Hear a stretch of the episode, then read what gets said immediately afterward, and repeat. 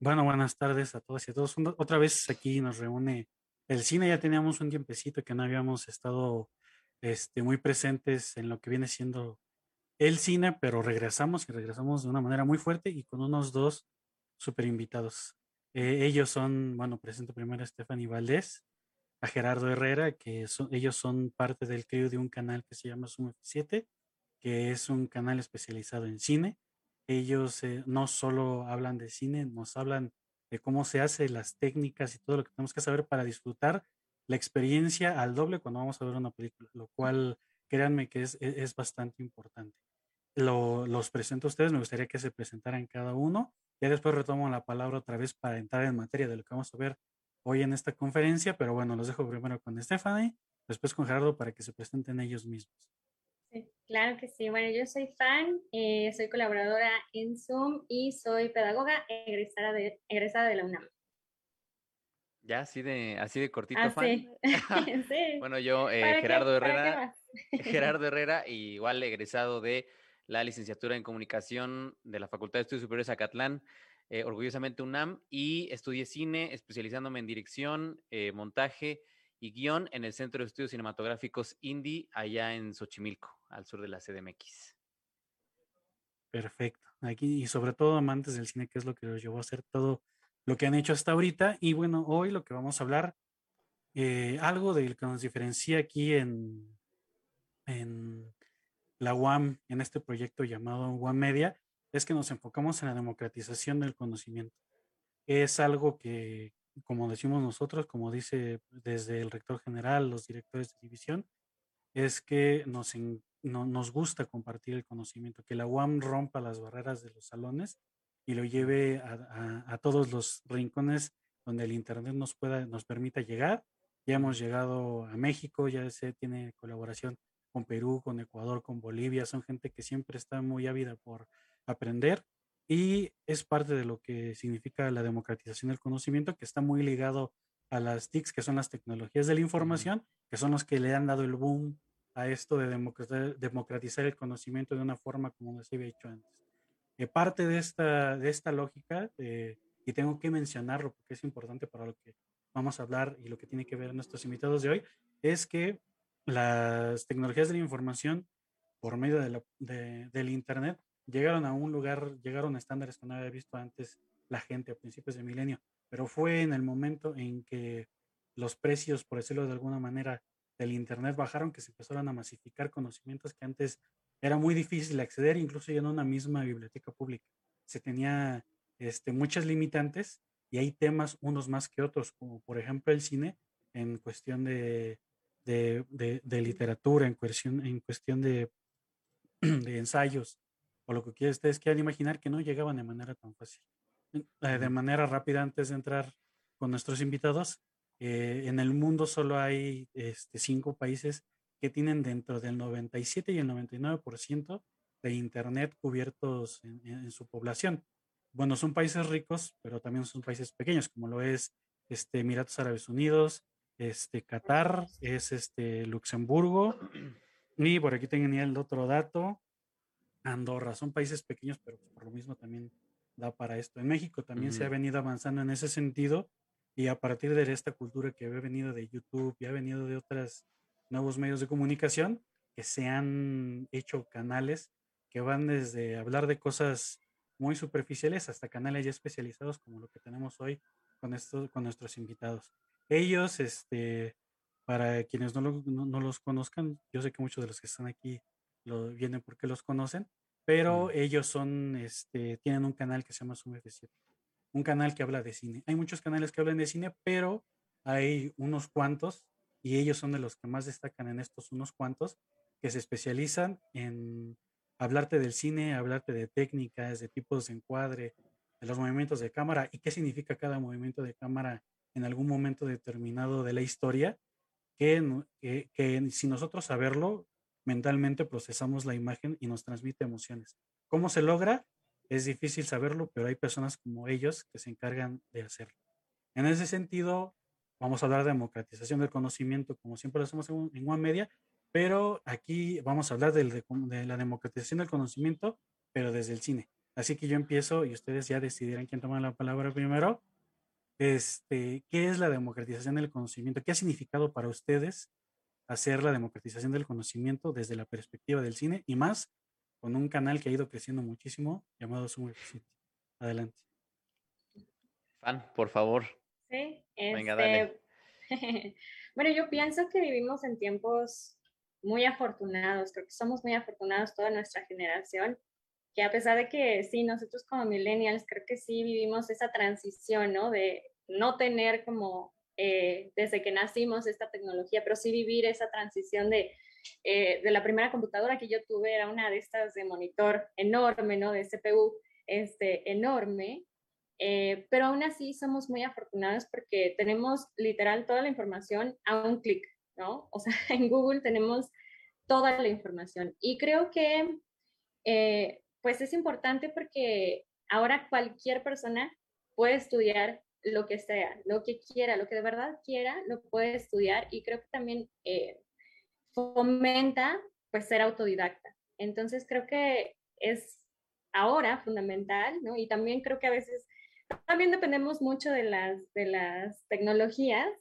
pero creo que es fundamental en nuestros tiempos, porque ya los millennials y las nuevas generaciones ya no están, ya no están quietas, ¿no? En, en una jaula de cuatro paredes, estoy hablando de la escuela, con un profesor que a lo mejor este, sabe o menos o no quiere o no tiene la vocación, ¿no? Entonces creo que vivimos en, en tiempos muy afortunados, podemos buscar lo que queramos. Eh, yo, por ejemplo, soy, soy ilustradora también, pero yo soy autodidacta, o sea, y, pero sí me considero eh, una ilustradora. Eh, pero todo lo que he aprendido sobre ilustración lo he aprendido en Internet, ¿no? Entonces tenemos de verdad cualquier conocimiento a la mano y bueno, con el cine, con eh, carreras que son caras, que son de una élite o que regularmente son para una élite, esto es maravilloso, es una puerta a todo, a tus sueños, ¿no? Estás a un paso de perseguir tus sueños y de verdad alcanzarlos. Entonces creo que es muy importante con el cine porque ya no estamos en esa élite, ¿no? Sí, completamente de acuerdo. A mí, cuando, cuando hablamos de, democratizar el conocimiento, me vienen un montón de ideas a, la cabeza. Eh, yo me acuerdo, y, esto va para todos, esta idea de que, los, de que los cineastas solo son aquellos que egresan de una escuela especializada en cine pues también es, es, e, en realidad, si nos ponemos a estudiar la historia del cine, veremos que muchos de los cineastas, de los grandes, considerados grandes maestros, pues nunca pisaron una escuela de cine. Son unos pocos los que estuvieron ahí y sí, evidentemente viene la especialización. Yo les recomiendo un libro que se llama La enseñanza del cine de Alfredo Hoskovics, eh, que él fue, si no mal recuerdo, fue director del CCC y del CUEC, él es egresado de las primeras generaciones del CUEC, y él decía que en las primeras generaciones del CUEC ellos mismos enseñaban, o sea, entre los mismos alumnos enseñaban, porque, los, porque no había docentes formados, no había profesores, entonces... Dice, decía él que los profesores llegaban y les decían, pues agarra la cámara y ponte a hacer cosas porque no hay un, no hay un plan, eh, no, hay, no hay una teoría, no hay algo sobre lo que nos podamos parar para poderles enseñar.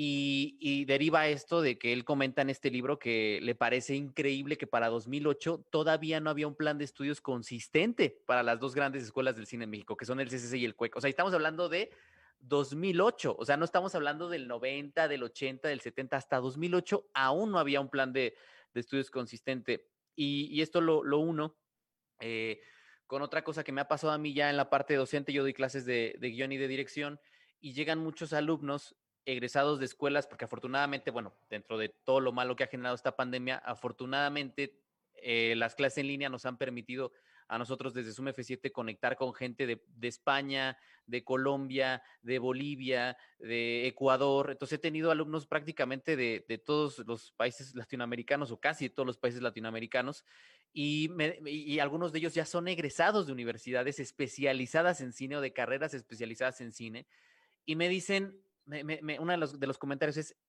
oye Jerry, es que pues terminé y no había visto estos conceptos de guion, terminé y no había visto estos conceptos de dirección. Y entonces esto lo uno con algo que me pasó a mí en, en, en, Indy. Cuando yo estudiaba cine, uno de nuestros profesores llegó y nos dijo, yo no les voy a enseñar todo lo que sé, porque cuando ustedes salgan y luchen por una carpeta de IMCINE, porque aquí en México la única forma de producir cine al parecer que se conoce es pelearte dinero público, eh, nos decía, no les voy a enseñar porque si les enseño ustedes van a ser mi competencia. Entonces, efectivamente, él se guardaba conocimiento. Y entonces yo, yo dije, cuando yo llegue a ser profesor, porque es algo que a mí me, yo prácticamente lo hago desde que egresé en 2011, cuando yo llegue a ser profesor voy a enseñar todo lo que sé. Y una de las cosas que, que nosotros tenemos en Zoom es que sí nos, nos gusta mucho esa parte teórica, que la mayoría de mis alumnos de distintos países que han egresado escuelas de cine me dicen, Jerry, es que esa parte no nos la dan. Y uno llega a la conclusión de que en las escuelas de cine forman técnicos, pero los forman sin tener esa conciencia teórica que a veces nos da la respuesta de por qué escribimos de esta forma cierto personaje, por qué movemos la cámara, por qué emplazamos la cámara ahí, por qué el diseño de producción es así, por qué estoy utilizando cierto color, por qué diseño el sonido de esta forma. Entonces, eh, es, algo que, que nosotros tenemos y que afortunadamente, como dice Fanny, y como ya mencionaste, Daniel, las, las nuevas tecnologías de la información, llámense eh, YouTube, Facebook, ahora TikTok, porque ahora también hasta en TikTok he visto gente que enseña cosas, eh, nos han permitido llegar a más gente. Y finalmente también una cosa que nos decían a nosotros en el lejano 2010, que era cuando, cuando yo estaba en mi tercer, cuarto semestre ahí en, en Indy, nos decía el profesor de dirección, ¿a qué vienen a la escuela de cine. Nos, era una pregunta que nos hacía cada fin de semana a ver si en algún momento le atinábamos y decíamos, venimos por esto, eh, venimos a aprender a mover la cámara. No, no vienen a eso. Venimos a aprender a dirigir. No, no vienen a eso. Entonces, ¿a qué venimos? Y su respuesta es, ustedes a lo único que vienen a la escuela de cine es a conocer a su crew, a conocer a su equipo técnico. No vienen a otra cosa porque todo el conocimiento ya está allá afuera. Y estamos hablando de 2010, 2011 sí era más complicado de pronto eh, este, obtener las películas porque te dejaban ver Persona de Bergman y había que conseguir un torrent en Pirate Bay y esperarse tres días para que se terminara de bajar el torrent y venía en calidad 480, a veces hasta menos. Ahora tú pones Persona en Mark Bergman en YouTube y ahí está la película.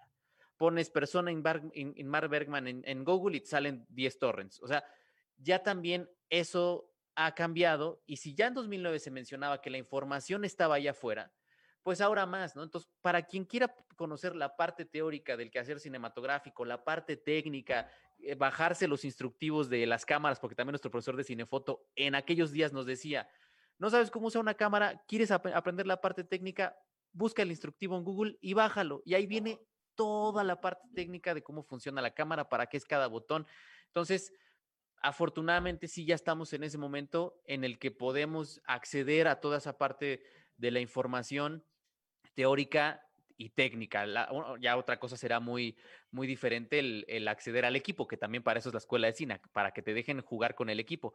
Pero bueno, eso ya es otra historia, porque también el equipo se está baratando, lo cual es interesantísimo. Sí, fíjense, fíjense que se me hace muy interesante las cosas que comentan su perspectiva.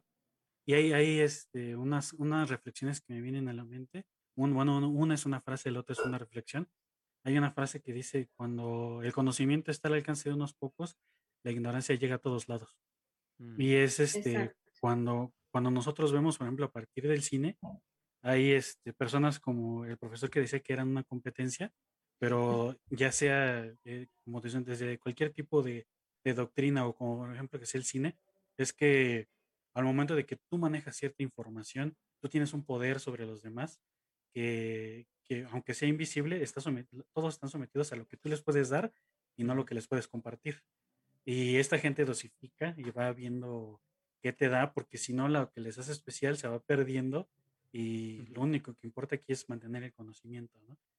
Pero lo que vino a ser Internet es, e, es, este masificar mucho del conocimiento. Mucho, mucho es este algo de, en su mayoría pirata, otra cosa este, son son caros. Por ejemplo, el, hay un libro que, es este, que se llama El guion que ustedes lo han recomendado en su canal. Y este libro es carísimo, ¿no? O sea, un, hay personas que dicen o lo compro o no sé, o como la semana. O sea, se llega a, eso, a, esos, a esos extremos.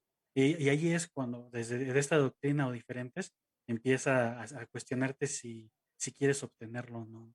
Y ahí es donde empiezas a decir, hijo, ¿cómo lo hago? es donde empieza a haber foros, donde empieza a haber diferentes cosas que te empiezan a masificar el, conocimiento y es este, un ejercicio bastante interesante porque cuando uno se, este, cuando pues estaban por ahí por el 2010, este, dice Jerry, yo recuerdo también que eh, era toda una experiencia, ¿no?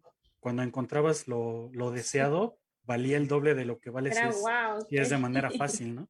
Y, y, y, te emocionaba compartir, ¿no? Ah, no, miren, encontré esto, encontré el otro, ta, ta, ta, tal cosa. Y por ejemplo, hay uno, hay uno de los ensayos que yo conocí por ustedes que se llama Sobre la interpretación de Susan Sontag. Eh, hubo un curso que vimos acá de cine, se pasó ese, ese texto. Y hay, bueno, hay un TikToker que se llama Magazo que dijo, este, la verdad, dice, es un súper texto, dice, se puede aplicar a varias cosas, dice, y la verdad yo no conocía y yo no veía las interpretaciones de esa manera, dice, la verdad, qué buen texto. Y ya después, o sea, en sus redes yo vi que comentó y compartió algo al respecto. O sea, algo que ustedes, que ustedes recomendaron y pasaron, yo lo vi, lo recomendé, llegó a Magazo y lo recomendó y así varias personas lo fueron, lo fueron adquiriendo, ¿no? O sea, no somos personas que van guardando el conocimiento y el, el conocimiento es muy poderoso, no hay, no hay que, no hay que subestimarlo. Otra, una película que me viene a la mente cuando estamos hablando de ese tipo de cosas es El nombre de la rosa, ¿no? el, arma, el arma más peligrosa que había en la película era quien supiera leer. Porque quien supiera leer podía investigar todo lo demás y el conocimiento se podía esparcir y se podía hacer un cisma, ¿no? Es lo que temían. Pero son, son este tipo de cosas que hacen que muchas veces el conocimiento no llegue, pero cuando se llega, creo que los que llegan a compartir lo hacen de la una manera más sincera y con ganas de que entiendan y hacer que tu mundo, o sea, crea, crezca un poco más y empezar a comentar porque también es la manera en cómo, este, la manera en, cómo se pueden evolucionar las cosas.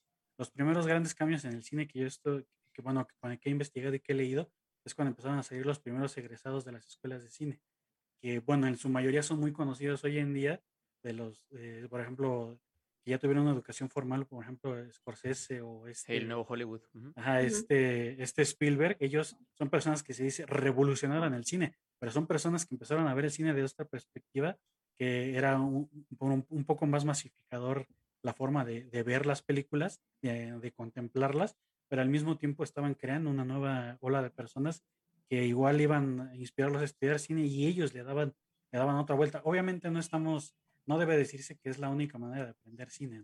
También me viene, por ejemplo, este Paul Thomas Anderson que menciona él. Yo, yo entré al salón del cine y me salí porque el profesor dijo que quien quisiera hacer Terminator 2 se fuera inmediatamente. Dice, y a mí me parece una gran película.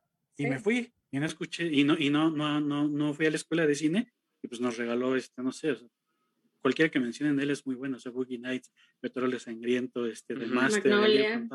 Magnolia. Eh, es a lo que voy, ¿no? O sea, estas son, son personas que han demostrado el... Ahorita tengo otros, otros ejemplos, pero ya que hablen más ustedes, pero son, son ejemplos claros de, de, la democratización del cine, muy lenta, pero que se está dando. Sí, no, pero definitivamente es una red infinita, o sea, a lo mejor no, si nosotros compartimos algo y a alguien le interesa, pero sabe otras cosas, pues seguramente y ojalá, porque es un acto muy noble, compartirlo, eh, pero es como una bolita de nieve, ¿no? Entonces se va, va creciendo con cada cosa que, que, vamos aprendiendo y bueno, si se va compartiendo, pues más bolas de nieve van a, van a estar rodando por ahí. Sí, yo también esta parte de, de no les voy a no les voy a contar todo lo que sé porque ustedes van a hacer competencia. Yo pienso todo lo contrario. Mientras mejor estemos formados todos, la competencia se hace más, se hace, se hace, más interesante y evidentemente también vas construyendo una industria de gente que está mejor preparada. En lugar de que vayas coartando a todos desde que están en la escuela, los preparas mejor y entonces tu industria funciona, funciona mejor. El tema es que no se nos enseñan muchas cosas, salimos y las vamos aprendiendo sobre la marcha y perdemos ese tiempo que podríamos ganar eh, estando en este proceso de la escuela. Y también de pronto se nos olvida eh, que mucha de la teoría cinematográfica, que mucha de la técnica viene de gente que formalmente, otra vez, no estudió cine. El caso más, yo creo que el más eh, paradigmático tiene que ser Hitchcock. Hitchcock, no hay escuela de cine en el mundo que no enseñe el cine según Hitchcock. O sea, esa, ese libro que es una célebre entrevista de François Truffaut a Hitchcock, de donde viene simple y sencillamente el concepto que hace la dirección cinematográfica, que es el blocking, el bloqueo dramático, porque el bloqueo dramático en esencia es estudiar el texto, estudiar el guion, y a partir de ahí el director define la puesta en cámara y la puesta en escena con toda la complejidad que esas dos cosas llevan. Todo eso viene de ese libro.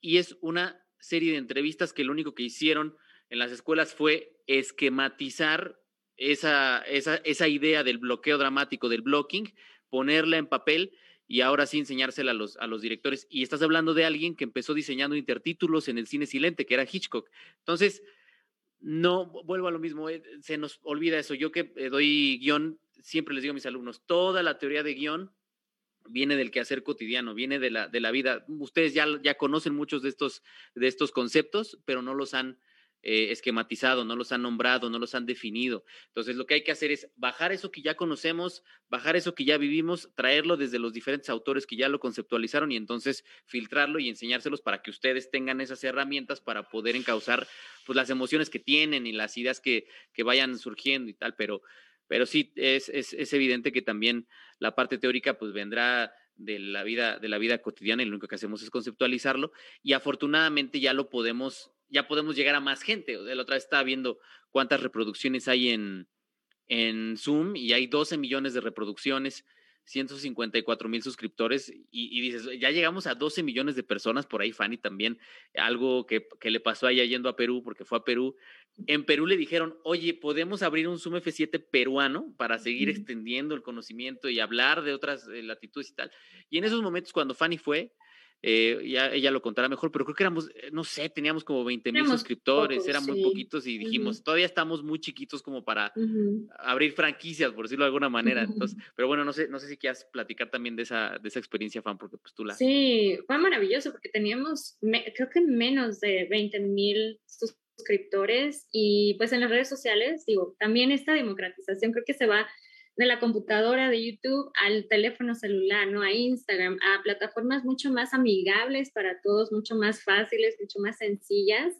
Y bueno, pues comenté que, que estaba en Perú y unas, unos compañeros, unos amigos, colegas, este, me dijeron, oye, pues eh, te seguimos de Zoom eh, íbamos a proyectar unas películas peruanas, eh, te invitamos ¿no? a la proyección y fue, para mí fue como de wow, o sea, no tenemos tantos suscriptores y aún así estamos llegando a lugares en donde tal vez ni siquiera nos imaginábamos, porque creo que empezamos eh, un proyecto, ¿no? empezamos Zoom sin, esta, sin tener esta, esta parte consciente de hasta dónde íbamos a llegar. en términos de, de eh, fronteras. Entonces creo que sí, eso fue maravilloso y, bueno, pues sí, me, comentaron que si podíamos, no sé, este, tal vez buscar una posibilidad de abrir eh, un Zoom en Perú, pero bueno, sí, estábamos bien pequeñitos en ese momento, pero digo, la posibilidad todavía está, todavía está en la mesa y pues ojalá, ojalá.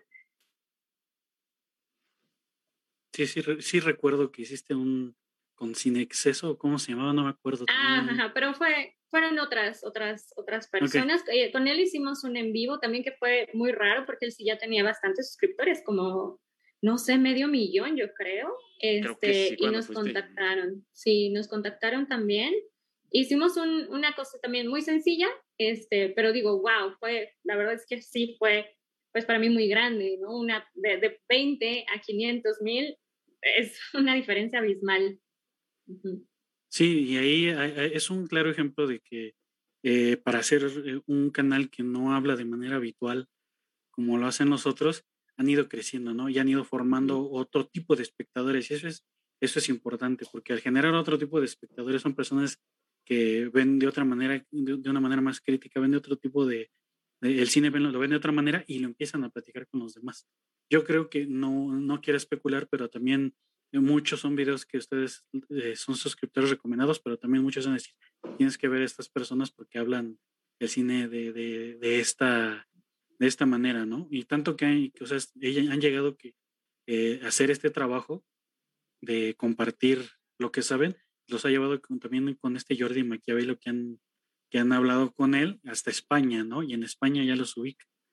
También una vez en, en directos, o sea, él habló de ustedes y otra persona que también habló de ustedes, que creo que nunca han tenido contacto con él, pero que los tiene en el mapa y los ubica. Una vez lo vi que habló de ustedes, este Dayo, Dayo Script, que él está más enfocado en, en videojuegos, pero le sabe también mucho el cine y dice, no, eh, de estas personas, mencionó canales, ¿no? Que dijo que, que podían hacer, porque le decían, ¿por qué no te enfocas directo al cine? Es que, es que lo mío son los videojuegos. Dice, si no, está tal persona, está tal, y ahí mencionó su F7 y dije, oye, qué buena onda, ¿eh? qué buena entrevista.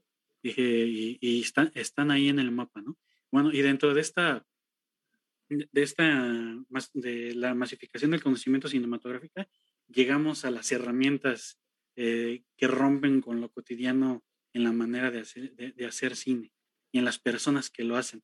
Primero voy a mencionar las personas que lo hacen, un ejemplo muy, muy, bueno que, que, tengo, que es este, de una persona que no tuvo una, una educación formal, que es este Christopher Doyle ya después se especializó, pero ahí, es un ejemplo de las personas que van sabiendo sobre el camino, como dice este Gerardo que pasó con Hitchcock, y que hacen trabajos espectaculares a pesar de que no tuvieron una formación cinematográfica, y han dejado ahí una huella, que, que es a partir, por ejemplo, él en sus tiempos con una cámara fotográfica, pues empezó a hacer su trabajo, ¿no? Y empezó ahí a, a, fotografiar este, paisajes y terminó fotografiando películas, ¿no? Y ese colaborador habitual de este Wong Kar Wai, este y ahí es donde uno dice, se puede, o sea, igual el, el, eh, hay conocimiento que uno aprende, pero también hay otro que se va haciendo conforme a la experiencia y después te lo van aprendiendo, ¿no?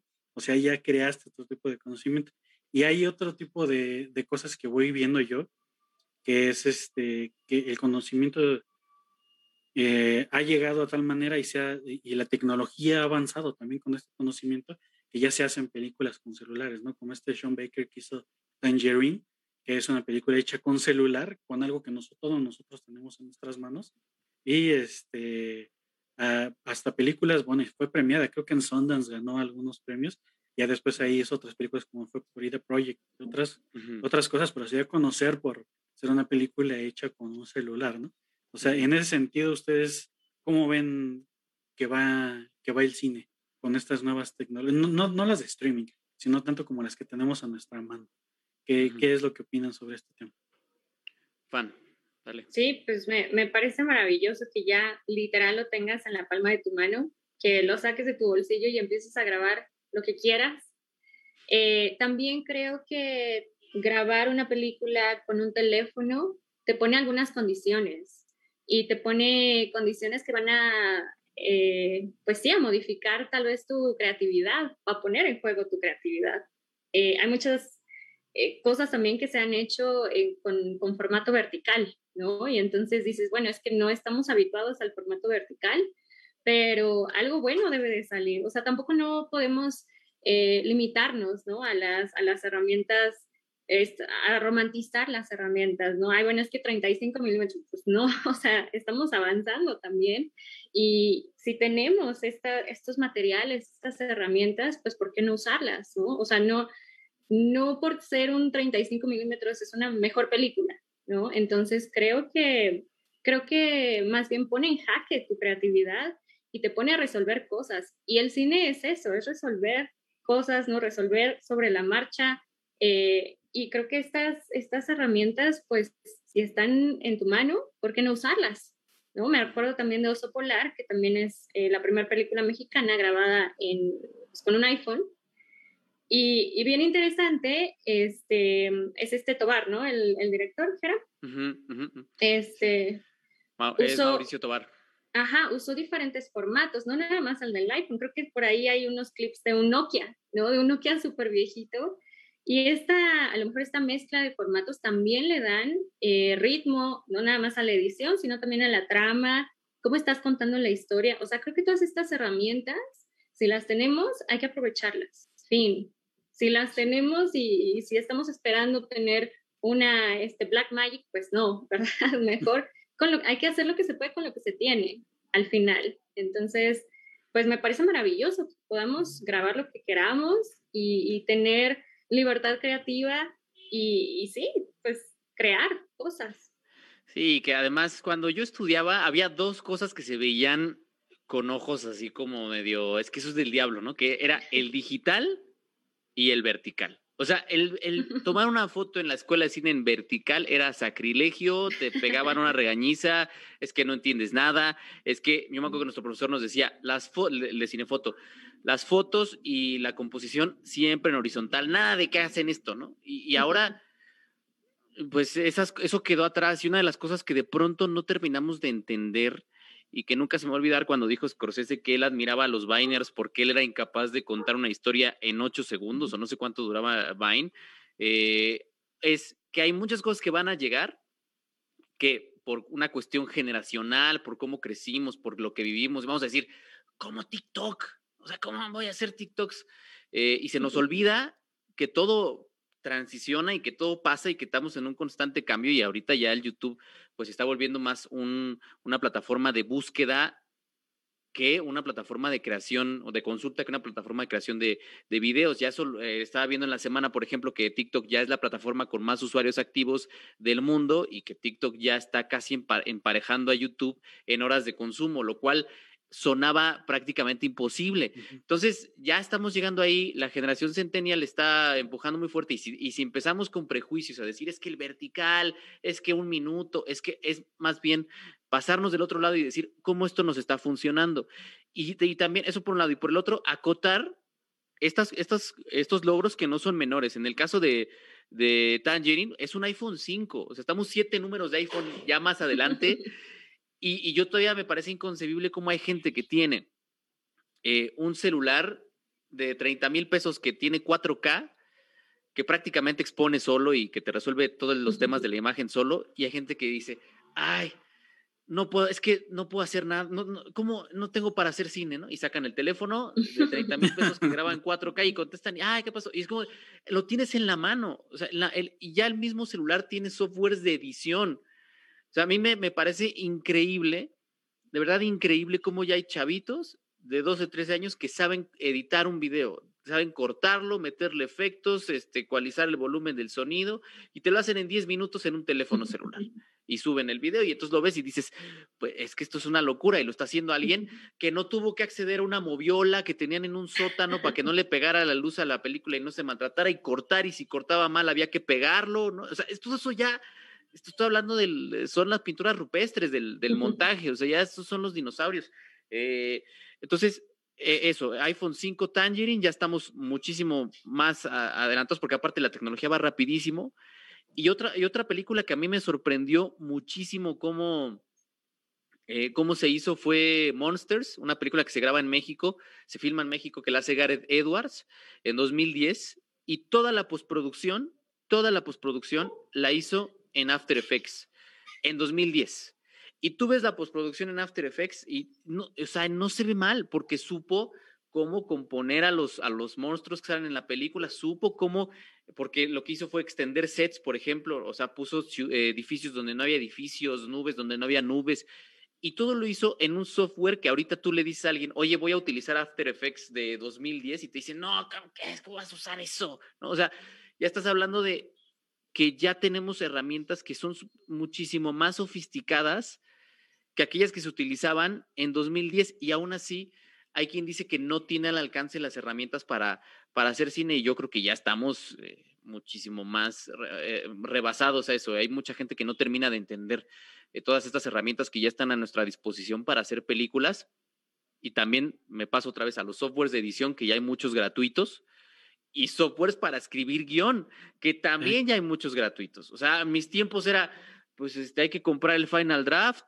que cuesta nueve mil pesos, o comprar el Celtics, o craquearlo, en el peor de los casos, como decían en la escuela, copias académicas. Hay que obtener nuestras copias académicas del Celtics o del Final Draft. Y ahora tú buscas en la App Store eh, guion o script y te salen 20 apps para escribir guiones gratuitas. Entonces, ya todo eso ya está ahí, ya nada más es cuestión de salir y, grabar. La cosa también es, pues que también es muy cierto que no toda la gente tiene la capacidad para narrar, ¿no? Que ese es parte de los, de los peligros que también tiene el que todo mundo pueda hacer las cosas, pues que también surgen otro tipo de ejercicios que pues ya se vuelven, eh, yo lo, veo muy, muy claramente en TikTok, una caja de resonancia, ¿no? Que es, sale una canción, una, una persona la baila de una manera y entonces tienes a cien mil personas bailando la canción de la misma manera. O sea, es la copia de la copia de la copia de la copia de la copia de la copia de la copia. Y sí se pierde un poco esta parte de explorar otro tipo de cosas que no sea replicar algo que está funcionando para que la gente me venga a ver, que esa es una de las tantas cosas que, que son de, la parte, de las partes negativas que implica el que todo el mundo tenga una cámara en su, en su bolsillo. Sí, sí, sí. Es, ah, fíjate, creí que tenía apagado el micrófono, pero no. Pero sí, es, e, estas nuevas eh, apps, estas nuevas redes sociales, van, van, van creando una nueva, una nueva era de espectadores. Por ejemplo, en, en uno de los, del último que, del último curso que di de, de, principios básicos de cinematografía, al último dije, voy a hacer un ejercicio diferente. Les voy a decir que hagan un, este, un cortometraje, una, una historia que no les abarque más de un minuto y medio. Y hay unos que sí se aventaron unas cosas ya de edición. Había un chavo, yo me acuerdo bien, que se aventó una historia en stop motion con muñequitos de plastilina. Y aparte le puso música, le puso efectos, le puso un buen de cosas que yo ni siquiera había imaginado por mi cabeza que, que se podían hacer de manera tan rápida, ¿no? Porque les dije, no, algo que sea sencillo. Y muchos más, o sea, ya dominan todas estas apps que eh, instintivamente las usan porque están muy metidos en TikTok, en Instagram, en, en Facebook. Bueno, Facebook no tanto, pero este, estas que tienen la limitación de tiempo como lo es Instagram y TikTok, que los hace pensar ah, y revolucionar a otra manera que las personas que están educadas de, de cierta manera no lo conciben, ¿no? O lo ven como un sacrilegio. Igual pasaba en muchos, bueno, este es como un paréntesis, pero algo para ejemplificar, es que cuando empezó esto de la pandemia, la mayoría de los profesores en México, hay una encuesta que vi en el revista Proceso, que decían que muchos de ellos estaban desactualizados y no querían participar porque le temían que el, que el conocimiento no se pudiera compartir de la misma manera, de manera presencial, ¿no? Pero las situaciones, eh, ya sean del mundo o, o, de emergencia, te, te obligan a, evolucionar. Y los profesores ahorita ya todos dan en, en Zoom, lo manejan súper bien, eh, crean sus clases, te mandan la liga para que te unas, ya todos habilitan su sala de espera, ya saben quién habla, ya saben quién no, y es algo que hace un año no sabían.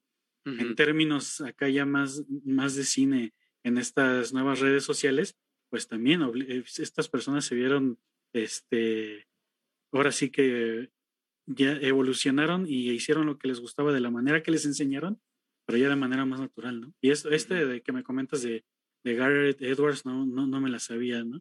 Ahí este, con, con esta película, y aparte fue filmada en México, ¿no? Pero ahí hay un ejemplo de que, y, yo, yo lo veo muy actual, ahorita que lo, que lo estabas pensando, me estaba acordando de la película, yo decía, tanto así fue creada de esa manera, o sea, ha envejecido bien, o sea, la película ha envejecido bien, o sea, no la ha tratado mal el tiempo. Hay otras que les invierten millones de dólares en efectos especiales y ya se ven chafísimas. Por ejemplo, a mí, yo veo, yo veo Avatar hoy en día y se ve chafa, o sea, si dices, no, esta, esta ya, ya no me la creo, ¿no? Pero haces algo este, innovador que mezcla lo real y lo, digital y te sale algo que, que, pareciera que es imperecedero, ¿no? Que dura a través de los años. Otro ejemplo que me viene es este El Señor de los Anillos. La, vi las versiones en 4K y este, ¿cómo se llama? Peter Jackson hizo, ah. hizo la, o sea, filmaba en escenarios reales, los rellenaba con efectos especiales, pero sobre algo real, ¿no? Y tú lo ves y a pesar de que unos monitos igual ahí se ve que ya están ahí medio atrasados, pero el fondo, todo lo que utilizó para hacer la película, le da este aire de que no envejecen de mala manera, ¿no? O hay planos, movimientos que se ven súper bien, pero porque mezclan ambas. Y ahí, este, ese, es un buen ejemplo. Me hiciste pensar mucho en eso con tu ejemplo de, de, de, esta película de Garrett Edwards, que después no me gustó tanto cuando lo absorbió el cine comercial y se le llevaron a hacer King Kong, si no me recuerdo que fue su gran salto, ¿no? Eh, Godzilla, Godzilla. Godzilla, sí es cierto, Godzilla. Godzilla. Pero bueno, es que ahí ya me confundí con su Monsterverse, ¿no? Que hicieron ah, exacto. Pero, este, bueno, y bajo esta, la, otra pregunta que les tengo así muy concreta, ya que hablamos todo este tipo de temas, es este, ¿en qué, o sea, ustedes, eh, en qué momento que platicaron ya como equipo, decidieron que iban a hablar del cine de una manera más este, especializada, didáctica, técnica, y no como lo vendían haciendo todos. Obviamente yo creo que decían, esto no lo hace nadie, podemos hacerlo nosotros. Pero ¿cuál fue este, e, este, esta manera de arriesgar hacer un canal y la manera de hablar de cine de, esta manera? Los, los escucho. Pues yo, al menos el razonamiento que yo tuve, porque obviamente el, otro gran, el otro gran peligro de, de, que todos podamos hacer cosas es que de pronto te dicen alguien, a, mí me pasa mucho que me escriben en, en Twitter, me, escriben en Instagram, oye, es que tengo un canal de, de cine, por, favor, compártelo en tus redes. Y es como, a ver, ¿qué estás haciendo? Y entonces uno entra al, al canal y más que ver un aporte técnico, un aporte teórico, es otra vez esta caja de resonancia en la que la gente repite cosas que escuchó de alguien más y las repite masticadas y las, las repite masticadas mal. Entonces también esta, esta proliferación, que ya ahora es, eso es algo ya muy nuevo de toda la gente que hace ensayo cinematográfico, y lo pongo muy entrecomillado porque muy pocos genuinamente, tanto en inglés como en español, hacen ensayo cinematográfico bien o, crean aportes teóricos, técnicos bien. De verdad, son, son contados los canales que hacen eso en este mar de, de canales que hay ahí. Y esto pasaba también desde antes, solo que antes los canales no eran, eh, no eran de ensayos, eran de reseña, de crítica, y entonces pues estaban ahí este, los Gaby Mesa, este, Alex Montiel, y yo veía que mientras nosotros teníamos eso, en Estados Unidos ya estaba The Net Writer, ya estaba Every Frame a Painting, ya estaba eh, Cinefix, ya estaba este eh, Wisecrack, ya había, muchos canales, Lessons from the Screenplay, que hacían cosas bien interesantes. Y a mí, en realidad, lo que, o sea, el, yo lo, lo, pienso desde dos cosas. Eso, que, no había un canal en español que a mí me gustara porque me estaba enseñando algo, y ahí fue cuando yo pensé, pues lo vamos a tener que hacer nosotros. O sea, esa chamba la vamos a tener que hacer nosotros de, crearnos ese espacio que no existe. Y, y, ya esperando que, porque teníamos 300 suscriptores cuando pensamos eso, o sea, fue este espacio que que de alguna manera le contagie algo a quien lo llegue a ver, que se lleven algo cada vez que vean un video. De pronto, por ejemplo, hablé de Gareth Edwards y de esta experiencia del After Effects en, el, en un video de Godzilla contra Kong y la gente me ponía en los comentarios, es que de Godzilla contra Kong hay minuto y medio, es que Godzilla contra Kong es un, es un pretexto, o dijeran en guion, es un MacGuffin, para que tú aprendas de otras cosas. O sea, si tu reflexión de la película fue que de la, de la, del video fue que hay un minuto y medio de la película, entonces no viste nada, ¿no? No pusiste atención porque es un pretexto para andar en otras cosas. Entonces, eso fue por un lado. Y por el otro, que eh, una, una, productora que teníamos, que también estaba Fanny, pues bailó, ¿no? O sea, bailó y yo dije, ¿ahora qué hago? O sea, de pronto uno o, entro en depresión o qué hago. Y entonces también se te prende el foco de decir, ok, para hacer ensayo, ¿qué necesito? Necesito una locución, o sea, necesito grabar con un micrófono, el que tenga, aunque sea el de mi celular, eh, que creo que grabamos inicialmente con la Valiers, con esos, ¿no? Con los manos libres que traes ahorita, fan, creo, ¿no? O sea, y, y, e imágenes. Y afortunadamente, pues YouTube es un banco infinito de imágenes. Y entonces, esas dos cosas, o sea, esta necesidad de, de tener un canal que nosotros queríamos ver, eh, en donde se enseñara todo esto. Y, esta facilidad, porque la parte, la parte interesante del, ensayo es pues, que la, lo, lo, fregón viene en la investigación, o sea, en qué libros lees, cómo condensas esa información, cómo la transformas, cómo la plasmas en un guion. Pero en la parte técnica necesitas solamente pues, una base de datos de, de imagen que pues, está disponible, pues ya, vuelvo, encuentras todo en cualquier lado. Efa, no sé si quieres agregar agregar algo de esto. Sí, definitivamente. Creo que también el cambio, porque primero empezamos también tratando de hacer ese contenido rápido, ese contenido de tops eh, que, que, era visto. Pero creo que con el tiempo nos fuimos dando cuenta como de, ay, pero es que esto ya está aquí, ¿no? O sea, ¿por qué no, ¿por qué no hacemos algo diferente? ¿Qué nos gustaría a nosotros ver o saber? Porque también nosotros aprendemos con cada, con cada nuevo video, con cada nueva investigación por eso toma tanto tiempo cada video.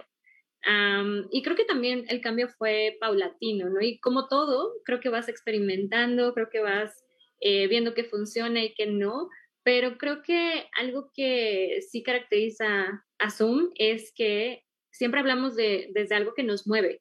y desde algo que nos gusta y desde algo que mm, si, si una película no nos gusta, no la vamos a tocar, ¿no? Porque ¿para qué? ¿Para qué hablar de algo que, que no te movió? Y creo que esa es una de las cosas más rescatables de Zoom y del canal como tal, que cuando lo hacemos, lo hacemos sí, de verdad, desde, desde lo que nos movió, la serie, la película, y creo que eso sí lo llegamos a transmitir al menos con videos que tú has mencionado, Daniel, eh, antes de, la transmisión, como Ghost Story, A Ghost Story, la película Parasite, eh, Akira, ¿no? Películas que, nos han movido y que son súper importantes para nosotros. Y creo que eso nos diferencia también de, otras, de otros canales, que no estamos a merced de cada nueva producción o a merced de cada nueva película. O, o sea, no vamos a hablar solamente por los likes, la verdad.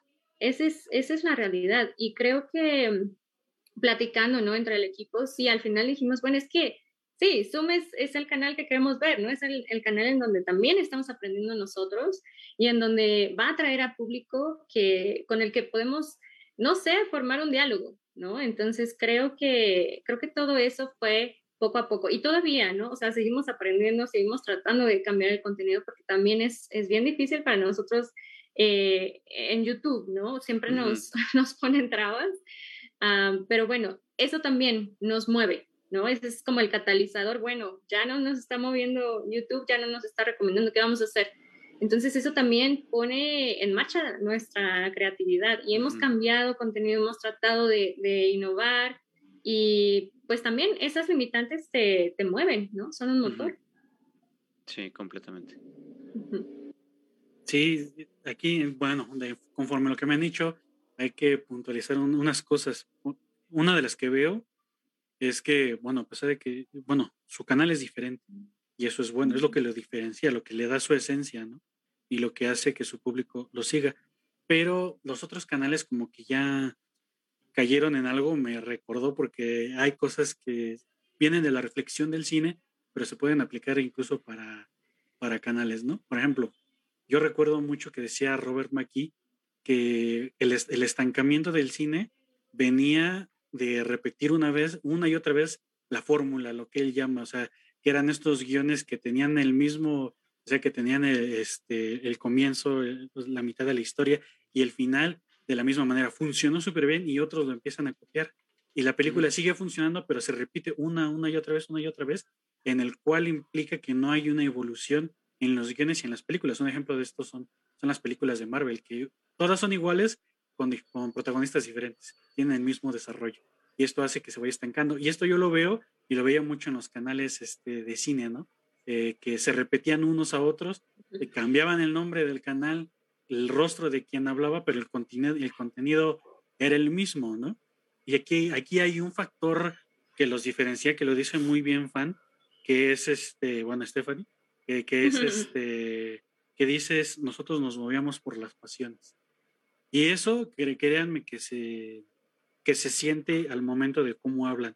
Y esto se va viendo en conforme fueron, han ido evolucionando sus, sus videos. Uno que me viene a la mente en donde me doy cuenta que escriben con pasión y lo, y lo leen, bueno, le ponen voz con pasión, es uno que se llama, que e, es un, es un video que se llama La dirección o el director, no me acuerdo bien, ah, sí. pero al final... El oficio del director. El oficio del director, que al final terminaba con una, con una reflexión donde citan a Kubrick, que él decía, si puede ser escrito, puede ser filmado, pero ustedes dicen, algo, no recuerdo bien, no, no, voy a invitar de más, pero en esencia decía, así que ustedes, si tienen una idea, no se sientan limitados, no se sientan, no se sientan que porque no tienen el presupuesto de millones no pueden contar una historia. El, eh, el chiste es satisfacer las, las expectativas que tienen de hacer cine y de contar historias. Pasa esto y en la noche veo este, una película que, que me recordaba el tema, pero dije, la voy a ver ahorita que vi este video que se llama Once, este, que es una película filmada con la familia, filmada con, con, con los amigos, y que es una historia sobre unos cantantes que son ahí, este, cantantes de la calle, ¿no? Que el director este hizo una película que se llama Sing Street, no me acuerdo bien el nombre del, ah, sí, director. muy bonita esa película. Y este, este director hizo Once y es una película que hizo con sus amigos, hizo con una cámara normal y se valió de, de escenarios ahí, este, naturales, ¿no? Como con la familia, esto, o sea, que es casi que sí ya todo un dogma 95 ahí, pero es una, es, una película que eh, reafirma toda, toda la, todo el discurso que ustedes habían dado sobre este video, ¿no? Hay cosas que empatan con la realidad que, que ustedes dicen. Y bueno, ahí en, eh, en, esto de los canales de YouTube, hablabas también mucho, bueno, es que también depende mucho de, del tipo de cultura y cuánto consume cada país para que un, ciertos canales triunfen sobre otros. Por ejemplo, en Estados Unidos que está Nerd, Nerdwriter, que es uno que yo sigo, bueno, mi inglés no es muy bueno, pero lo que tiene Nerdwriter es que ya tiene subtítulos en español, ¿no? Y eso es, eso es buenísimo porque ahí eh, aprendes, o sea, la manera en cómo monta los videos que tiene y cómo los explica son geniales, ¿no? Y uno de los que más me gusta es cuando habla El Señor de los Anillos, las dos torres y que tiene como 45 tipos de azul para decirte cómo es la curva narrativa de, del enfrentamiento en el abismo de Helm y te lo va diciendo y dices, e, estas son las cosas que quiero aprender. Y tú ya lo ves y dices, mm, o sea, está cañón, o sea, las personas que imaginaron hacer esta película están a un nivel que respetan al espectador, porque bien pudieron darte una pelea súper entretenida ahí, pero no, le metieron un contenido detrás que uno lo va viendo y dice, este es buen cine, es este muy comercial, pero es muy buen cine, muy bien hecho y es y son con este tipo de videos como Nerdwriter o como su canal de ustedes que van apreciando todos este, estos tipos de cosas que no vemos usualmente en, en, en las películas. Pero este, es, eso sí es lo que uno percibe a través de, de lo que ustedes enseñan. Y, eh, o sea, la, la, reflexión aquí es, y la pregunta que, que, les quiero hacer es, por ejemplo, ¿qué sigue? O sea, ya que hicieron un canal, que tienen una imagen definida, que tienen un estilo definido y que ya saben que esto es la pasión que quieren seguir, qué es lo que sigue para ustedes en sus canales de YouTube, pero sobre todo yo me aventuraría a preguntar cómo, cómo quieren ser recordados cada vez que alguien piense en su trabajo de ustedes. Ese es lo más importante, el legado, el, legado de lo que uno hace. Porque al final de cuentas, el legado está presente en todas las etapas de nuestras vidas, ¿no? Que podemos, bueno, si, tienen, si las personas tienen hijos, ahí tienen un legado. Si haces una investigación como un profesional, es un legado que alguien va en algún momento va en una búsqueda para hacer una cita sobre un trabajo que estás haciendo, va a llegar a ti, ¿no? En este sentido, ¿ustedes cómo ven? ¿Cómo se ven? A ver, fan. A ver, Yejea. Este, no sé, fíjate que no pienso mucho en, en, eso, ¿no? Creo que otra vez, creo que Zoom nos ha dado mucho, ¿no? Y nos ha, nos ha hecho conocer a gente pues bien maravillosa y creo que no pienso mucho en eso, pero pero ahora que lo mencionas, pues, pues sí, o sea, que, que, somos personas que hemos estado apasionadas por el cine y que um, hemos tratado de encontrar como esa lucecita, eh, pues en todo, este, en todo este mar de YouTube y, y tratado de sobresalir entre pues entre tantos y tantos canales y tanto contenido y, con la intención sí de eh, realmente de, de, compartir lo que sabemos o lo que también vamos aprendiendo con, con el tiempo. creo que esa es una manera de, que me gustaría ser recordada, ¿no? Que, que he sido apasionada no nada más por el cine, sino también por el arte en general y que todo lo que hacemos lo hacemos así, apasionados y con mucho amor y con mucho respeto para, para el cine y para lo que tratamos de, de compartir. Eh, pues creo que eso es, eso es como me gustaría a mí. Sí, definitivamente hay algo que, y seguramente Fanny lo recordará, pasó en el enfoque crítico, ¿no? Los enfoques críticos que grabamos, que es una serie que se hizo por ahí con críticos jóvenes, poníamos sobre la mesa un tema y a partir de ahí se armaba una charla, a veces debate. Y uno de los críticos que Sergio Guidobro dijo algo que a mí se me, se me quedó mucho eh, en la cabeza y que no, no lo he podido olvidar, que es la formación de audiencias críticas. Y todo va, una de las, de las, de las cosas que a veces se nos olvida más importantes del cine es comentar, criticar, analizar, desmenuzar las películas, porque si no hay quien las vea, y eso lo decía, lo decía Tarkovsky, si no hay espectador, no hay película. O sea, tú puedes tener la mejor película de la historia, pero si nadie la ve, eh, pues entonces no es la mejor película de la historia. O sea, va una cosa de la mano con la otra. Si la, la película deja reflexión, deja un análisis, deja pensamientos, emociones, pues entonces está, la, la, la cinta estará completando su, su ciclo.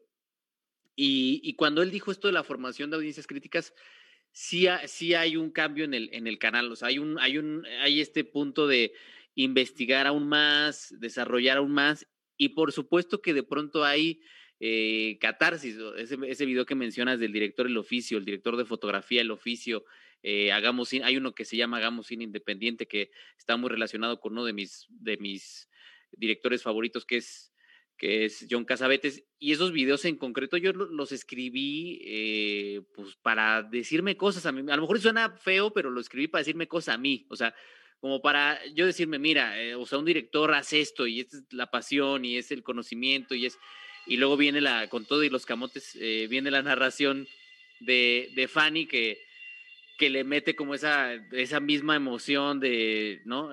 hagamos cine independiente y y entonces ya cobra sentido y, son videos a los que yo mismo regreso cuando estamos en estos periodos de ¿a dónde vamos? Eh, ¿Qué estamos haciendo? Y, no, es que, no es que sienta que, ya dejamos muchas cosas ahí, pero pues son 300 videos, más de 300 videos que hablan sobre diferentes temas de diferentes directores, de, hasta de estudios como Ghibli, como Pixar, eh, que, que a partir de ahí uno puede aprender un montón y están ahí. Y en realidad honestamente, siendo bien sincero, cada vez me preocupa menos. O sea, una de las cosas que también nos ha, nos ha pasado, creo que Fan estará de acuerdo, eh, es que mientras más conocemos a la gente que está ahí haciendo cine, menos nos emociona hacer cine. O sea, una de las cosas que a mí me ha pasado es que mientras más, porque Zoom no nada más es un canal de cine, es un medio que tiene un sitio web, que tiene un Twitch, que tiene ahora un TikTok, un Instagram, un Facebook, un Twitter. Eh, una de las cosas que nos ha venido pasando en esta curva dramática de personajes que mientras más conocemos a la gente, menos ganas nos dan de hacer cine. Entonces, yo ya, yo ya estoy bien, bien despreocupado, ya ese peso de decir, yo a los 35 ya tuve que haber dirigido tres películas y haber hecho, este, ganado 10 Arieles y ya no me importa, honestamente ya no me preocupa, ya eso ya no es una carga que tenga porque he desfogado tantas cosas escribiendo los ensayos, editándolos, viéndolos, eh, no volviéndolos a ver, que ya, ¿sabes? La otra vez estaba haciendo cálculos con Leti y he escrito más de mil cuartillas. o sea, son 10 largometrajes eh, en videos de Zoom. Entonces, ya no me preocupa esta, esta cuestión de legado y creo que hemos dejado y, hablo en plural porque también no se nos puede olvidar que Zoom es un equipo, o sea, es el equipo del podcast de Cine para Todos, el equipo de Twitch, el equipo del canal, el equipo del web, el equipo, toda la gente que en algún momento ha escrito algo en el sitio web, que ha contribuido a eso que, que Widobro llamaba este, formación de audiencias críticas. Entonces, esos afortunadamente ya lo puedo decir, millones de lectores que tenemos en el sitio web, millones de viewers que tenemos en Zoom, millones de viewers que tenemos en Cine para Todos, que es el canal secundario, han, formado parte de ese anhelo que es formar audiencias críticas, que es importantísimo, ¿eh? O sea, formar audiencias críticas es importantísimo porque estamos en el periodo de la historia en el que más gente hace cosas a nivel audiovisual. Y si tenemos analfabetas audiovisuales, pues entonces estamos en un problema. Y entonces es importantísimo que la gente vea qué es un McGuffin, qué es un plot point, eh, cuando hablamos de tono, de qué hablamos, eh, qué es el expresionismo alemán, la nueva ola francesa. Eh, es importantísimo que la gente sepa esas cosas si quiere crear. Si no, si, si no quiere crear, no hay ningún problema, pero si quieres crear, es importantísimo que estés mínimamente formado. Entonces, nosotros creo que y sí lo, lo, puedo decir, a seis años de que, de que empezamos el canal, creo que ya cumplimos con esa cuota, o sea, creo que ya cumplimos con, ya lo que venga después, pues ya, eh, hay, obviamente hay planes de hacer muchas cosas, pero, pero creo que ya todos estamos en paz con lo que se ha hecho en el canal, al menos, ya decimos, bueno, ya, este, ya hicimos un montón, un montón de cosas y, vuelvo, no nada más es el canal, es el sitio web, el Twitch, el TikTok, el Instagram y hay un sinfín de colaboradores eh, que afortunadamente se han aventado a querer escribir con nosotros y que han hecho cosas extraordinarias. Entonces, eso yo creo que sería como formar audiencias críticas es de las cosas más importantes para nosotros. Ok, ah, bueno, antes de entrar, así que el, último tema, me, me nació esta reflexión. Dices que eh, te desfogabas escribiendo los guiones y que te despreocupabas de hacer cine. Pero bueno, al final de cuentas, fíjate, te desfogabas de tus pensamientos, pero a la vez llenabas de esperanza a los que veían y escuchaban los videos, ¿no? No. ahí, es una, es este, está raro, pero suele pasar en, la vida. Y otra otra cosa de las, bueno, del, último tema que, que, quería abordar es, por ejemplo, el, las nuevas plataformas como medios de, de, difusión de cine. ¿Por qué quiero abordar esto? Porque esta inquietud me, me salió en el momento que, bueno, ya tiene bastante rato que una amiga me preguntó, oye, dice, este, quiero contratar una, una plataforma que se llama Movie. Le dije, ah, sí, bueno, pero ¿por qué? Dice, es que, dice, me gustan mucho las imágenes que salen en esto. Dije, ah, pues, pues contrátalo. Dije, y ya, ya, ya me puse a investigar más de Movie y se vi que es otro tipo de, de películas, o sea, otro tipo de, de plataforma, a diferencia de Netflix, Amazon Prime. Pero este, y ya después me dice, no, vi la película y me encantó, y vio la que salía en el anuncio, que era la de la de este City Angels, de este, Fallen Angels, perdón. De, One Car Way. Y me dice, me encantó la película. Y dije, ah, mira, pues puedes ver esto, puedes ver el otro, esta tal cosa. Y yo dije, bueno, voy a ver ahí movie, qué tal, cuál es su catálogo, ¿no? Y digo, ah, bueno, está tal cosa, tal cosa, que no son usuales que, que te vendan una plataforma, eso muy, muy difícil lo verías en Netflix o en Amazon Prime, pero ya después vi y el catálogo de Amazon Prime y de todo esto y digo, o sea, ya le están metiendo también como que tienen su, su, su apartado especial de festivales, películas ganadoras en festivales, no sé qué, o, tal, o tal película, o tal cosa, y ya como que están dando también las plataformas, a pesar de que son de reciente creación, por decirlo de alguna manera, están evolucionando rápido a, a poner en el mapa también ciertas películas, ¿no? El último documental que vi fue el de uno de Val Kilmer, que salió que ha sido filmado su carrera a través de los años, ¿no?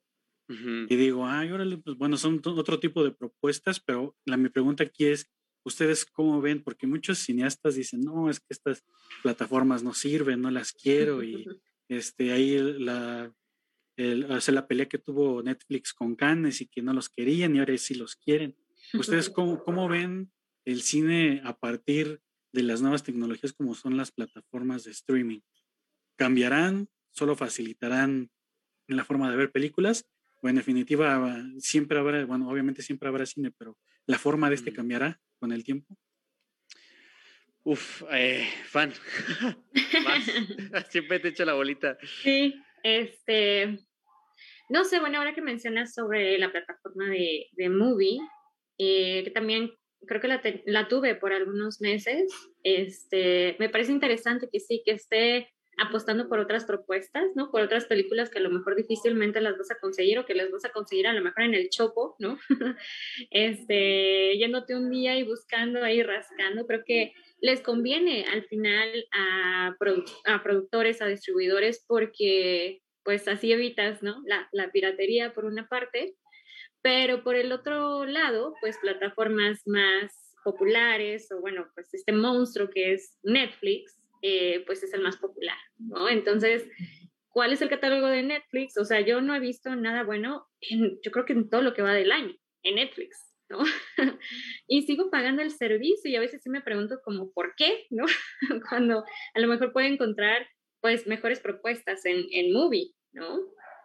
Eh, sin embargo, sí hay este, películas, ¿no? Que todavía me gusta y que me gusta revisar. Ese, creo que el fin de semana pasado revisé eh, Matrix me encanta Matrix, ¿no? Y está en Netflix. Entonces, eh, no sé, no sé si, si tiene a lo mejor un, bueno, siempre tiene, tiene un impacto, ¿no? Por supuesto, pero ya está, ya está aquí y llegó para quedarse, por lo menos un buen rato, ¿no? Entonces, creo que sí se está, nos estamos haciendo bolas también porque hay tantísimos, eh, tantísimas plataformas, ¿no? Este Paramount, HBO, eh, Disney, Netflix. Y entonces al final terminas pagando casi lo que pagabas en cable, ¿no?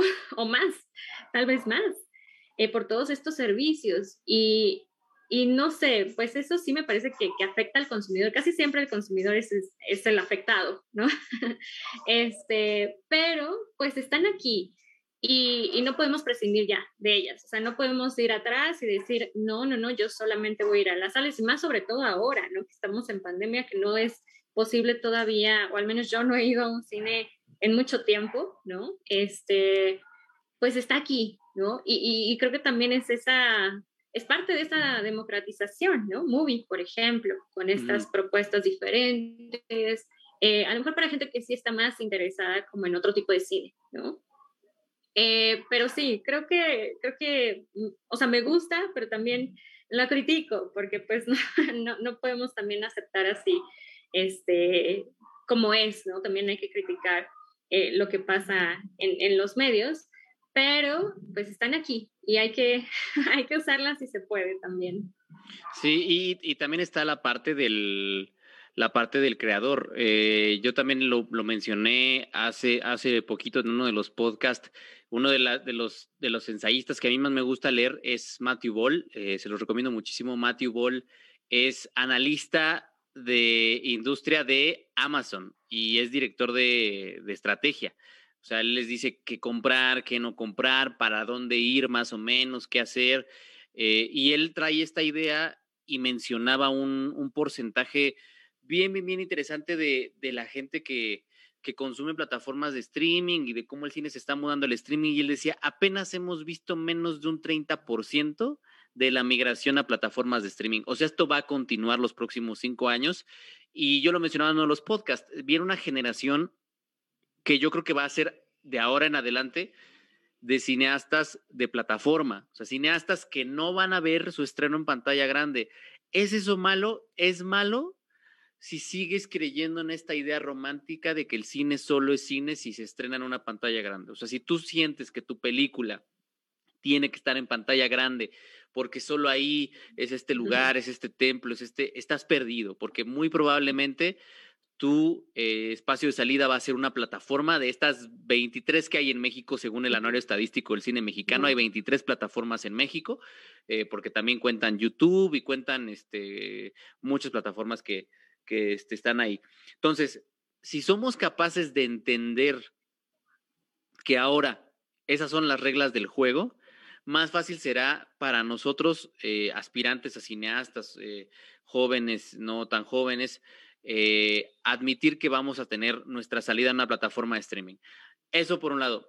Y creo yo, y también es algo que empiezo a ver, precisamente por toda esta, esta cuestión de la democratización de los medios para hacer cine, de la democratización de los espacios para exhibir cine, de, todo esto, eh, tampoco ya concibo cineastas como Tarkovsky, por ejemplo, que Tarkovsky esperaba seis años entre película y película porque tenía que esperar a que le dieran un fondo para poder seguir con sus películas y estamos tan habituados a ese ejercicio de crear y de crear y de crear un Insta Story, un Reel, un TikTok, un, un video en YouTube, este, un video para Vimeo. Eh, estamos tan habituados a ese ejercicio de constante creación que ya veo difícil que un, que un chavito que se formó haciendo TikToks a sus 16 años diga, me tengo que esperar seis para hacer una película.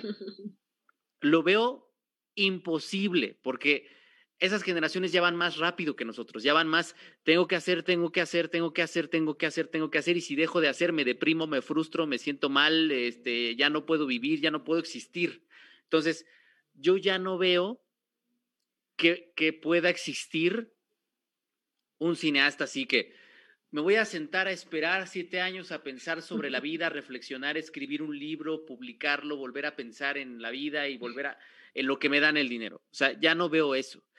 Eh, sobre todo en generaciones, en centennials, ya veo gente que es, ah, no me lo vas a dar, no hay bronca, rápido, de volada, vámonos, porque está creciendo con menos prejuicios, porque está creciendo con, con menos barreras de entrada, porque está creciendo con menos sesgos. Y, y, está, y, tan está creciendo con menos sesgos que de pronto, o sea, imagínense ustedes ir a una sala de cine y que la pantalla sea vertical. Los de mi generación van a decir, no, ¿por qué? Si toda la vida las pantallas han sido horizontales, eh, pues va a llegar un momento en el que los cines, si no meten una sala con pantallas verticales, pues no van a poder existir. Los cines están en crisis. Van a tener que encontrar maneras de seguir. Una de esas maneras va a tener que ser metiendo pantallas verticales porque la gente va a empezar a hacer cine en vertical. Entonces, esto, esto, ¿no? Estamos en ese momento maravilloso en el que decimos, no importa que mi película esté en el cine, porque también eso es eh, en, plataformas, porque también eso se nos olvida. Cuestionarnos para qué hacemos lo que hacemos, por qué hacemos lo que hacemos. Si estamos haciendo cine por las alfombras rojas, si estamos haciendo cine por irnos de smoking a Cannes, a que nos aplaudan este, gente a la que le interesamos 10 minutos solo para llenar notas del periódico que ya nadie lee, o sea, pues estamos perdidos. Lo ideal sería que todos hiciéramos cine porque tenemos ese anhelo de expresar algo y tenemos ese anhelo de que al expresar algo llegue alguien, lo vea, lo encuentre y se emocione con nosotros. Si nuestra intención es farolear, ya no es el tiempo, ya no estamos en ese momento. El tiempo está cambiando, estamos viviendo un periodo de sobresaturación de contenidos, de plataformas de streaming que todas te ofrecen cientos de películas que nunca vas a ver, o sea, por distintas cuestiones. Estamos en ese periodo y tenemos que entender y cuestionarnos por qué hacemos lo que hacemos. Entonces, este, ahí eso, eso lo, lo dejo por ahí.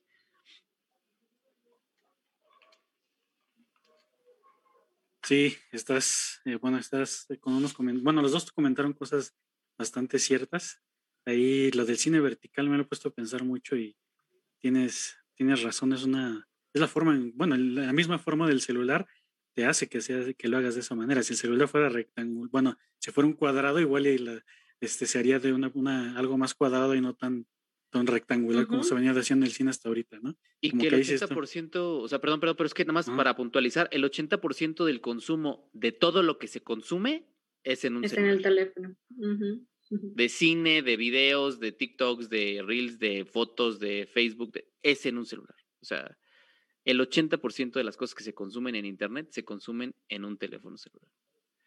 Sí, va cambiando y presionando. Las fotos ya se toman así también de manera vertical, porque dice, si la tomo horizontal, este Instagram va a hacer que la corte y yo quiero que salga de tal manera y no se va a poder, y ahí uno lo va, lo va haciendo de, esta manera. Pero bueno, o sea, ya ahora sí que ya hablando a la, a la, gente que eventualmente verá el video, los que están viendo, pues les vamos a dejar ahí en los comentarios el canal de Zoom F7, también el de Cine para Todos, para que lo consulten, lo, lo vean y al igual que como lo hace One Media, pues todo queda como un acervo que se puede consultar en cualquier momento. Es uno de los beneficios del Internet. En cualquier momento puedes consultar lo que tú quieras, cosa que no se podía antes. Pero aquí estamos compartiendo más. Bueno, e, e, esta vez nos tocó desde la perspectiva del cine con dos personas que hacen, que utilizan las herramientas digitales y en conjunto con el conocimiento y una manera de narrarlo y mostrarlo visualmente para contarnos datos, contarnos historias, contarnos lo, lo que ellos quieran. O, también programas como Enfoque Crítico, que también llegué a ver a, esta Fernanda Lozano por ahí, este Sergio Guidrobo también, y a otras personalidades más.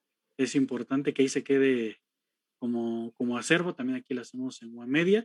También este, les damos mucho las gracias por haber participado, que se hayan tomado un tiempo para estar haber estado aquí con nosotros es este, importante que cada vez más personas se sumen aquí a, dar pláticas de diferentes temas como en media, pero bueno, les damos las gracias por haber estado aquí con nosotros, damos gracias a la gente que vea o que está viendo, que vea el canal, bueno, el video eventualmente, evidencia una visitada por su canal de ellos, este, y sin más, pues les damos las gracias por habernos visto, nada más gracias a nuestros invitados, gracias a Daniel Pérez que se encargó aquí de la transmisión, ese lente invisible que nos está dando una, una cordura visual, pero muy, muy, presente. Y nos vemos próximamente en algo que sea con relacionado al cine, pero, pero de cine. Muchas, gracias. Muchas, gracias. Bueno, este, antes de que corten transmisión, algo por último que quieran decir, agregar. Con toda Muchísimas gracias. Por, sí, la verdad es que sí estamos muy honrados eh, de estar aquí con ustedes en la UAM. Muchas, muchas gracias por la invitación. Sí, y yo nada más agregar eh, que, bueno, también estuvimos transmitiendo de, de, forma simultánea nosotros en Twitch. Ahí hay, hay 100 personitas que nos vieron por ahí durante toda la transmisión. Agradecerles que se hayan conectado y agradecerles a ustedes también por la invitación. Siempre este tipo de, de espacios son para reflexionar. Y a mí me gusta mucho eh, reflexionar con gente que en estos momentos está en la universidad, porque me interesa saber cómo perciben el cine, cómo perciben eh, las artes en general y lo, el visual también en general desde donde se encuentran en estos momentos, porque pues yo egresé hace siete años, ocho años y, aunque, aunque no es tantísimo, hay una serie de eh, diferencias que a nosotros nos enseñan un montón y de las cuales aprendemos un buen. Entonces es un ejercicio doble. Nosotros aprendemos de, de, ti, Daniel, y, de ustedes. y, y, eso, agradecer, agradecer que nos hayas invitado a, a esta plática. Muchas, muchas gracias. Pues, en nombre de Media, de la UAM, este, les damos las gracias otra vez. A de ustedes también que nos estuvieron viendo todo este tiempo. Muchas gracias y nos vemos la próxima.